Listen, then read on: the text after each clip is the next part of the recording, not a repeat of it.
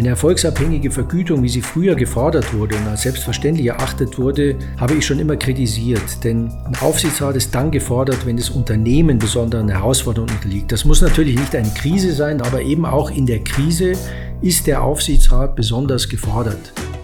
Damit geht natürlich hin und wieder auch eine gewisse Orientierungslosigkeit, wenn ich das so sagen darf, der Gremienmitglieder einher. Artikel 5. Der Advant Byten Podcast. Willkommen zum Advanced Byten Podcast. Mein Name ist Jörg Hahn. In dieser Folge sprechen wir mit Roland Starz über die Anforderungen an Aufsichtsräte und Beiräte aus anwaltlicher Sicht. Roland Starz ist Partner bei Advanced Byten. Er berät seit über 25 Jahren die Organe sowohl großer börsennotierter Aktiengesellschaften als auch von Familienunternehmen, Vereinen, Stiftungen, Konzernen und Joint Ventures in Fragen der Governance, der Haftung und der Gremienarbeit. Willkommen, Herr Starz. Herzlichen Dank, Herr Hahn, ich freue mich. Herr Staats, aus dem Vorgespräch äh, weiß ich, dass Sie äh, noch die Zeiten des neuen Marktes erlebt und mitgestaltet haben. Sie sind mit den Skandalen Siemens und Bayerische Landesbank vertraut. Sie betreuen zahlreiche Gesellschafterstreitigkeiten großer und kleiner Familienunternehmen. Sie beraten und vertreten die Interessen von Unternehmen, genauso aber auch einzelner Gremienmitglieder, Inhaber und Gesellschafter.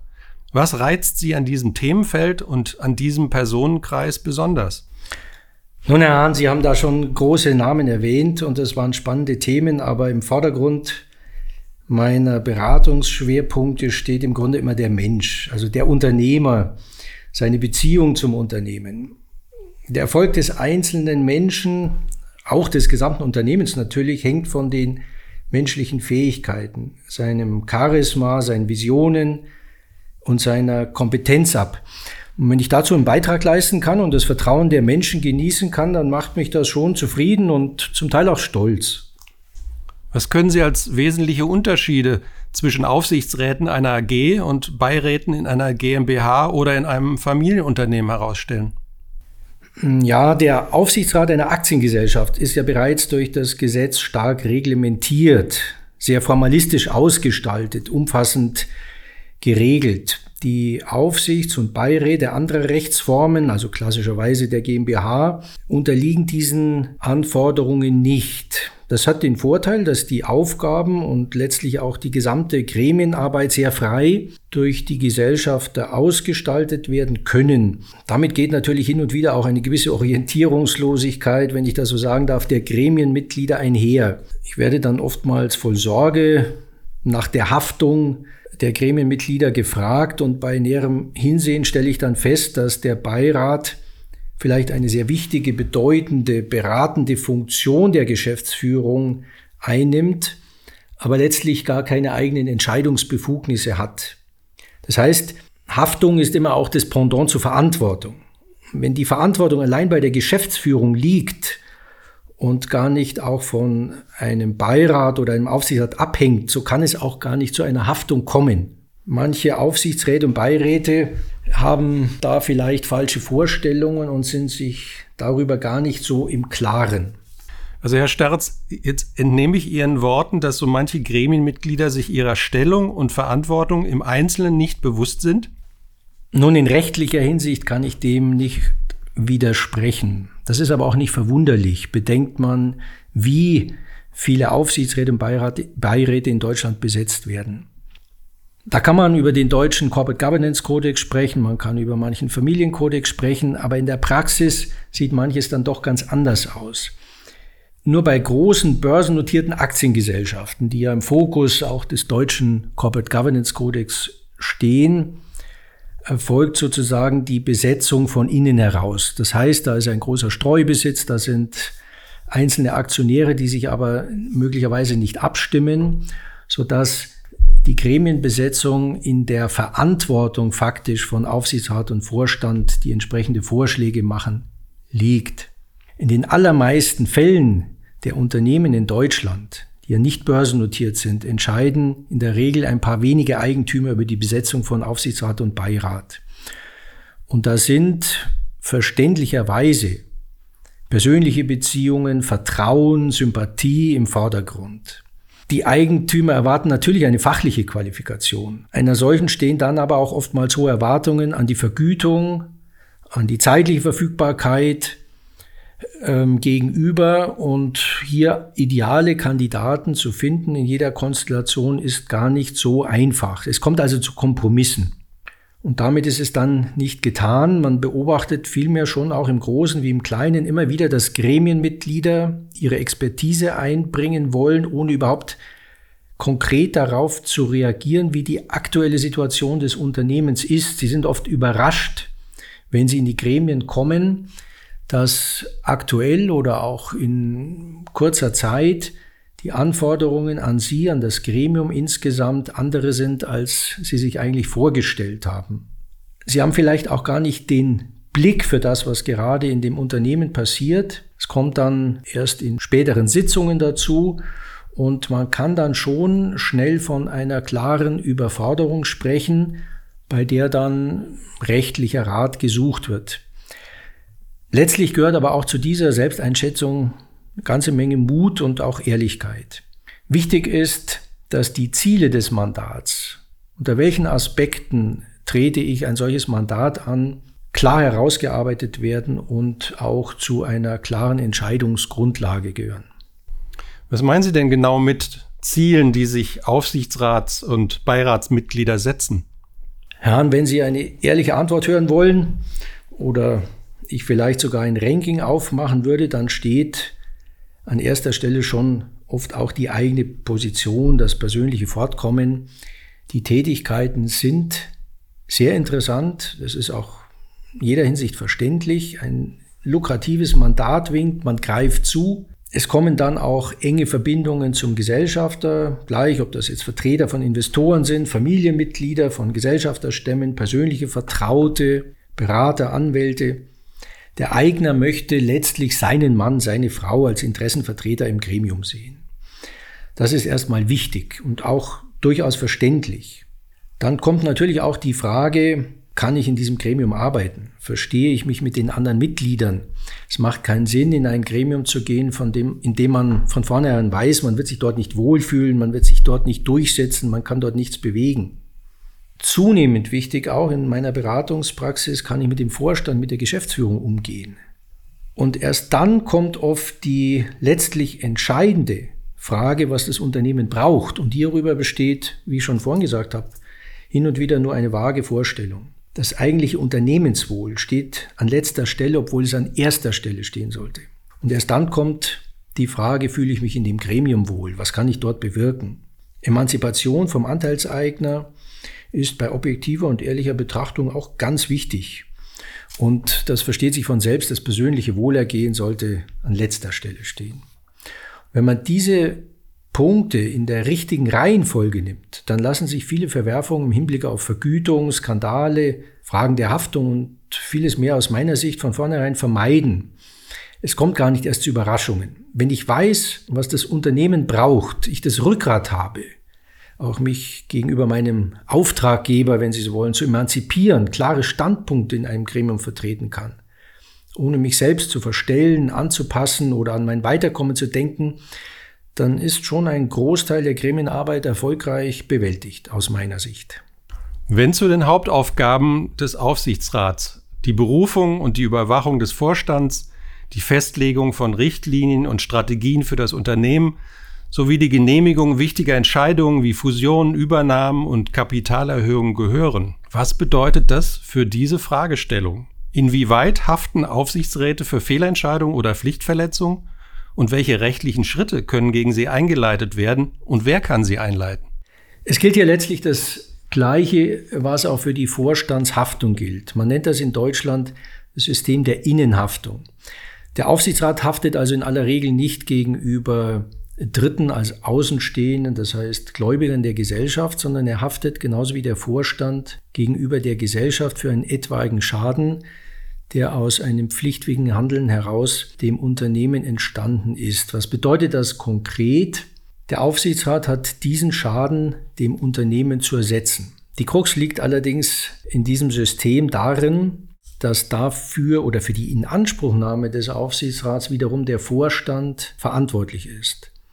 In den allermeisten Fällen ist ja zunächst ein pflichtwidriges Vorstandshandeln Ursache des Schadens. Der Aufsichtsrat kommt hier in eine Haftung, wenn er diesen Maßnahmen in pflichtwidriger Weise zugestimmt hat oder eben Maßnahmen unterbunden hat und dadurch dem Unternehmen ein Schaden entstanden ist. Der Vorstand müsste also den Aufsichtsrat dafür in Anspruch nehmen, dass er diesem Vorstandshandeln zugestimmt hat oder dieses abgelehnt hat oder auch dafür in Anspruch nehmen, dass der Aufsichtsrat seinerseits den Vorstand nicht auf Schadenersatz aufgrund dessen pflichtwidrigen Handelns in Anspruch nimmt.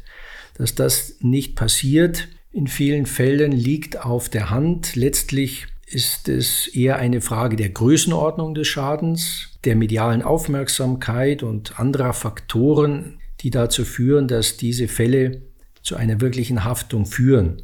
Aber das gehört auch zur Wahrheit, was ich oft sage, nicht die Haftung, die am Ende rechtskräftig festgestellt wird, ist das Problem, sondern eine außerordentliche, auch menschliche Belastung in solchen Fällen ist allein die Aufarbeitung eines solchen Haftungsfalles. Insbesondere wenn auch strafrechtliche Aspekte im Raum stehen, ist nicht zu unterschätzen, dass in vielen Fällen, in denen die Sache für alle Beteiligten am Ende gut ausgeht, doch damit auch eine enorme menschliche Belastung oft über Jahre hinweg einhergeht. Betrachten wir den Beirat in einer GmbH oder in einem Familienunternehmen vor allem als ein beratendes Gremium, das vom Geschäftsführer oder der Familie ernannt wird und in der Regel keine rechtliche oder formelle Machtbefugnis hat. Was bedeutet das für die Personenauswahl und für die Tätigkeit selbst? Nun, also in diesen Fällen kommt es natürlich neben der fachlichen Expertise, der Erfahrung und einer tiefen Kenntnis letztlich auch des Unternehmens und der Branche vor allen Dingen auf diplomatisches Geschick an. Empathie, würde ich sagen, steht hier schon auch im Vordergrund. Die Beiratsmitglieder sollten sowohl das Vertrauen von Gesellschaftern genießen als auch von der Geschäftsführung und gleichwohl zu beiden eine hinreichende Distanz haben. Es kommt darauf an, mit Weitsicht Gespräche, Diskussionen zu führen, einzugreifen, sich aber auch wieder zurückzunehmen und die Geschäftsführung weit über die unmittelbaren unternehmerischen Ziele und Interessen hinaus zu unterstützen, zu ergänzen oder vielleicht auch zu korrigieren. Ein echter Mehrwert, wenn man das so sagen darf, besteht insbesondere dann, wenn sich die Geschäftsführung durch das Fingerspitzengefühl des Beirats in einem erforderlichen Maße von dem Einfluss eines Hauptgesellschafters, oftmals auch des Unternehmensgründers, emanzipieren kann. Gerade in Familienunternehmen möchte der Eigentümer oftmals das letzte Wort haben. In vielen Fällen könnte man auch sagen, letztlich immer. Und gleichwohl darf die Geschäftsführung natürlich nicht nach dem Prinzip handeln, wes Brot ich esse, das Lied ich sing. Das ist, es ist also wichtig, dass beide ihre Rollen wahrnehmen können, ohne sich ins Gehege zu kommen oder unterzuordnen. Und hier kann der Beirat eine extrem wichtige Rolle spielen, wenn er beide kennt und auch menschlich, wie ich schon sagte, dazu in der Lage ist und das entsprechende Geschick mitbringt. Kann ein Beirat dem Geschäftsführer oder der Familie helfen, wichtige strategische Entscheidungen zu treffen, bei der Suche nach neuen Geschäftsmöglichkeiten zu unterstützen oder auch bei der Nachfolgeplanung helfen? Selbstverständlich. Also meine Antwort ganz klar ja. Und zwar jeder einzelne dieser Aspekte ist ein ganz wichtiger, für den man extra einen Beirat auch implementieren kann. Es ist aber auch denkbar, dass ein Beirat, der Gesellschaft, der Geschäftsführung lange genug begleitet, alle diese Aspekte abdeckt. Ist in der Frühphase einer Unternehmensgründung der Beirat schon wichtig und ähm, was bieten gerade Familienunternehmen oder der Mittelstand an Potenzial für wirksame Gremienarbeit in dieser Hinsicht? Das ist eine interessante Frage. Also oftmals wird ein Beirat erst implementiert, wenn die Aufgaben groß werden, wenn die Struktur unübersichtlicher wird auf Gesellschafterebene, wenn die Geschäftsführung zu mächtig wird, wenn Nachfolger gesucht werden, solche Dinge. Das sind eigentlich die Klassiker. Aber gerade auch in der Gründungsphase, nach Übernahme durch eine junge Geschäftsführung, nach grundlegenden Veränderungen in Unternehmen und solchen Dingen, bietet sich ein Beirat an, der mit Rat und Erfahrung als Sparringspartner, als Türöffner, als Begleiter zur Verfügung steht. Es bedarf auch hier so einer gesunden Balance, ähnlich vielleicht, wenn ich das Bild so benutzen darf, dem Verhältnis von Eltern zu ihren heranwachsenden Kindern. Hm.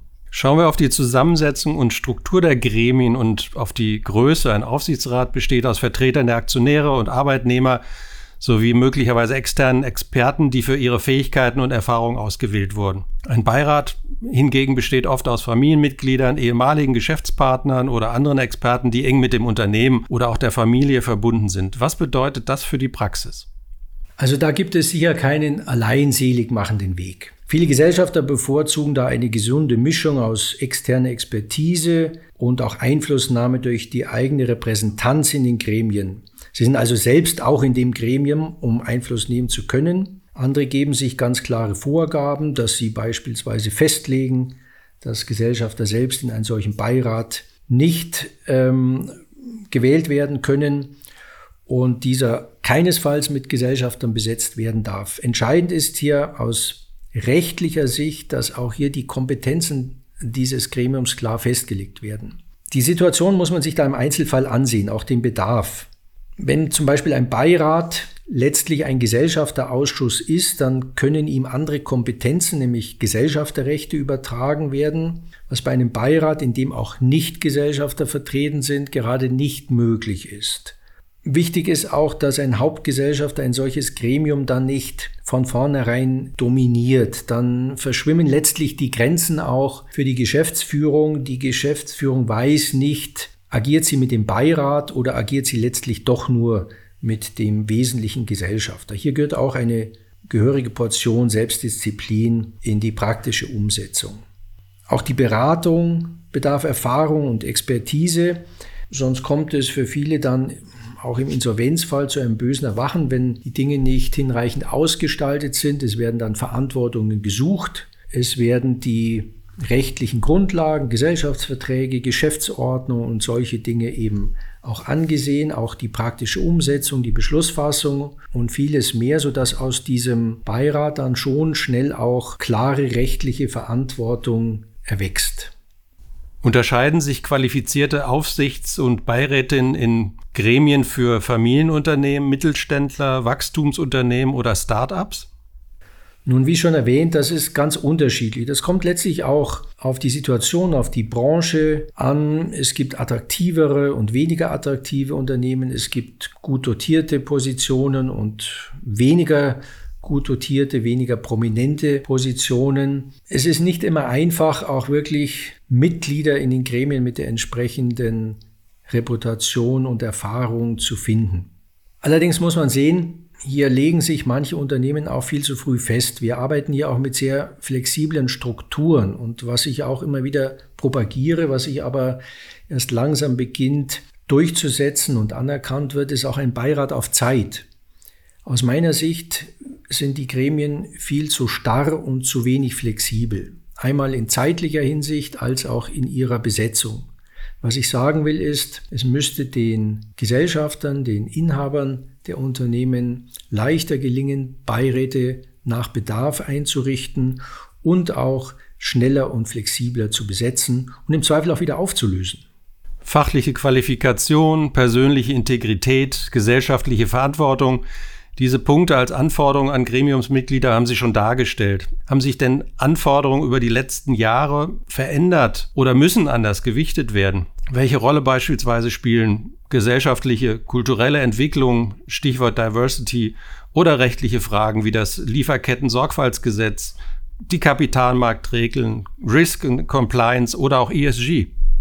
Herrn, wie schon gesagt, das kann ich nur bekräftigen. Nach meiner persönlichen Überzeugung spielen Erfahrung und ein gehöriges Maß an Lebensweisheit vielleicht das wichtigste Asset, das ein Beiratsmitglied in die Gremienarbeit einbringen kann.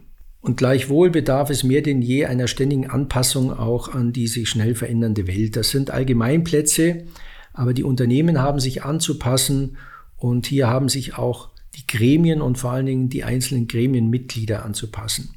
Was man beobachten kann, dass die Gremien eben auch ähm, immer mehr flexibel besetzt werden, was ich vorhin schon sagte. Nicht der Aufsichts- und Beirat auf Lebenszeit, sondern eben der Aufsichtsrat und der Beirat nach Bedarf aus Sicht des Unternehmens. Das bedeutet jetzt nicht, dass nach wenigen Jahren immer das Gremium komplett neu zu besetzen ist.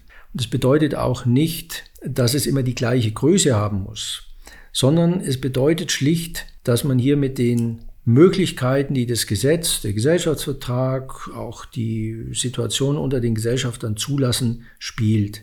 Eine stetige Verjüngung und Anpassung des Gremiums in seiner Zusammensetzung scheint da unerlässlich. Und während Aufsichtsräte und Beiräte oftmals, und das wird ja auch gefordert, schnell Geschäftsführung und Vorstand austauschen, kleben sie, wenn ich das so offen sagen darf, oft selbst förmlich am Stuhl. Es bedarf Mut und Führung durch die Gesellschafter. Ich erlebe immer wieder Konflikte zwischen Geschäftsführung und Aufsichtsrat, zwischen Vorstand und Aufsichtsrat, bei der auf den ersten Blick von vornherein klar ist, dass der Vorstand, der Geschäftsführer letztlich das Unternehmen verlassen soll. Ich versuche hier schon auch, wenn es mir angebracht erscheint, dahingehend zu beraten, die Ursache im Aufsichtsrat, im Beirat, in einem starken Aufsichtsratsvorsitzenden zu suchen und nicht in erster Linie in dem Leitungsorgan. Das muss man sich eben genau ansehen. Das Wohl des Unternehmens darf nicht falsch verstandener Treue zum Opfer fallen. Man kann auf jeden Fall beobachten, dass aktuelle Themen, einmal sind es Skandale, einmal sind es neue Anforderungen, Herausforderungen, die sich politisch verändernde Welt, die Veränderungen in den Märkten, die Sie erwähnt haben, abhängig sind von der Aufgeschlossenheit der Gremienmitglieder und ihrer eigenen Erfahrungen. Es gilt also Impulse zu setzen, diese Punkte voranzutreiben, ohne vielleicht auch auf jedes neue Thema aufzuspringen. Auch hier muss man letztlich Aufsichtsrat und Beirat immer als ein Korrektiv sehen. Wenn die Geschäftsführung sehr innovativ ist, gilt es vielleicht auch mal im Interesse des Unternehmenswohls, der Stetigkeit, im Interesse der Gesellschafter etwas zu bremsen, etwas Ernüchterung auch in die Dinge zu bringen. Wenn die Geschäftsführung umgekehrt diesen Dingen nicht so aufgeschlossen ist, dann gilt es schon auch mit viel Einsatz und Engagement Impulse zu setzen und die Dinge voranzutreiben, den Blick zu öffnen, Visionen zu schaffen. Aber das ist letztlich gerade das interessante, spannende und auch wertvolle Zusammenspiel dieser Kräfte und Organe. Die richtigen Fragen stellen, Bescheid wissen, vorbereitet sein und Überraschungen vermeiden. Kann man die Voraussetzung für Aufsichtsräte auf eine so einfache Formel bringen? Ja, ohne weiteres. Das trifft es ganz genau, Herrn. Die Stichworte Krise und Insolvenz haben Sie vorhin schon kurz erwähnt. Hat der Aufsichtsrat im Konzern eine besondere Stellung und Verantwortung gerade dann, eben bei Krise und Insolvenz? Also die beiden Themen sind sehr wichtig, aber letztlich auch voneinander zu trennen, wenn ich das so sagen darf. Aufsichtsrat im Konzern ist eine sehr wichtige Funktion und hier muss man genau hinsehen, wie, die, wie der Konzern aufgestellt ist. Wenn Sie einen klassischen Konzern nehmen, dann ist es Aufgabe des Leitungsorgans der Konzernmutter, oft einer Holding, aber nicht zwingend, diesen Konzern zu führen. Hat diese Holding einen Aufsichtsrat, dann hat der Aufsichtsrat letztlich nur die Aufgabe, den Vorstand genau bei dieser Konzernleitungsfunktion zu überwachen. Natürlich gibt es auch Konzerne, bei denen auch bei einzelnen Konzerngesellschaften Aufsichtsräte implementiert sind, freiwillig oder schlicht, weil es auch die Mitbestimmungsregelungen erfordern, also weil die Gesellschaften mehr als 500 oder 2000 Mitarbeiter haben und deswegen von Gesetzes wegen ein Aufsichtsrat zu bilden ist. Gleichwohl wird dann auch innerhalb des Konzerns oftmals der Aufsichtsrat so als Omnipräsenz empfunden. Er regiert so etwas durch. Das wäre aber so gesehen nicht richtig und ist auch rechtlich mit oft nicht wenig Aufwand so ein wenig zu sortieren. Was meine ich damit genau, Herrn? Ich stelle immer wieder fest, dass die Gesellschaftsverträge natürlich auch abhängig von den einzelnen Gesellschaftsformen, auch den einzelnen Rechtsordnungen, wenn Sie an internationale Konzerne denken, gar nicht aufeinander abgestimmt sind. Auch Geschäftsordnungen, die ganzen Organisationsstrukturen, die aus unternehmerischer Sicht geschaffen werden, sind nicht hinreichend harmonisiert aufeinander abgestimmt. Das wäre eine Menge Arbeit, also aber auch eine spannende und wichtige Arbeit. Ein Aufsichtsrat in diesem Konzern ist sich dieser Strukturen meistens gar nicht bewusst. Es kommt mehr zu einer faktischen Einflussnahme oder auch einer faktischen Abschottung. Und hier muss man schon wissen letztlich, wie man aufgestellt ist. Andernfalls führt es in Problemen, und ich will da gar nicht immer von Insolvenz sprechen, aber auch in Krisen, auch in Unternehmensverkäufen, in Umstrukturierungen zu größeren Problemen. Natürlich ein Tummelfeld für Anwälte, für Gerichte oder auch dann für Insolvenzverwalter. In der Krise, das sprachen Sie an, gelten natürlich auch Besonderheiten. Auf der einen Seite führt nicht eine Krise dazu, dass der Aufsichtsrat von vornherein in der Bredouille ist oder auch ähm, sozusagen rund um die Uhr tätig werden muss. Das erlebe ich manchmal, das ist aber mehr von der Sorge getrieben oder vielleicht, lassen Sie mich so offen sagen, auch von Angst und starker Verunsicherung. Dennoch ist es ganz klar, in der Krise muss der Aufsichtsrat präsenter sein. Und da sehen Sie auch einen Faktor, der sich zum Beispiel in der Vergütung oft niederschlägt. Eine erfolgsabhängige Vergütung, wie sie früher gefordert wurde und als selbstverständlich erachtet wurde, habe ich schon immer kritisiert. Denn ein Aufsichtsrat ist dann gefordert, wenn das Unternehmen besonderen Herausforderungen unterliegt. Das muss natürlich nicht eine Krise sein, das können Übernahmen sein, das können Fusionen sein, Umstrukturierungen, aber eben auch in der Krise ist der Aufsichtsrat besonders gefordert, hat besonderen Einsatz zu leisten, präsent zu sein und sich mit dem Vorstand zusammen, mit der Geschäftsführung zusammen um die Bewältigung der Krise zu kümmern. Zum Teil bin ich da wirklich sprachlos, mit welcher Unbedarftheit viele Aufsichtsräte in der Krise mit den Problemen umgehen. Sie sind sich dessen nicht bewusst und wenn sie, ohne jetzt hier einzelne Namen herauszugreifen, aber die Skandale oder auch Probleme der letzten Jahren, die durch die Medien gingen, aufgreifen, dann darf zu Recht die Frage gestellt werden, wo war der Aufsichtsrat? Natürlich will man das nicht pauschal verurteilen, muss man im Einzelfall sich auch genau ansehen. Auf der anderen Seite, ein Aktionismus ist sicherlich nicht angebracht. Es gilt Vorsorge, Prävention, Beratung mit entsprechender Expertise, schützen letztlich vor Haftung. Und es muss auch an den richtigen Stellen vorübergehend, punktuell oder auch dauerhaft Beratung von außen geholt werden zur Unterstützung. Herr Staats, wir danken für das Gespräch. Ein Gespräch, das ganz bestimmt viele Impulse für aktuelle und auch kommende Gremienmitglieder gegeben hat. Vielen Dank. Ich danke Ihnen. Ja.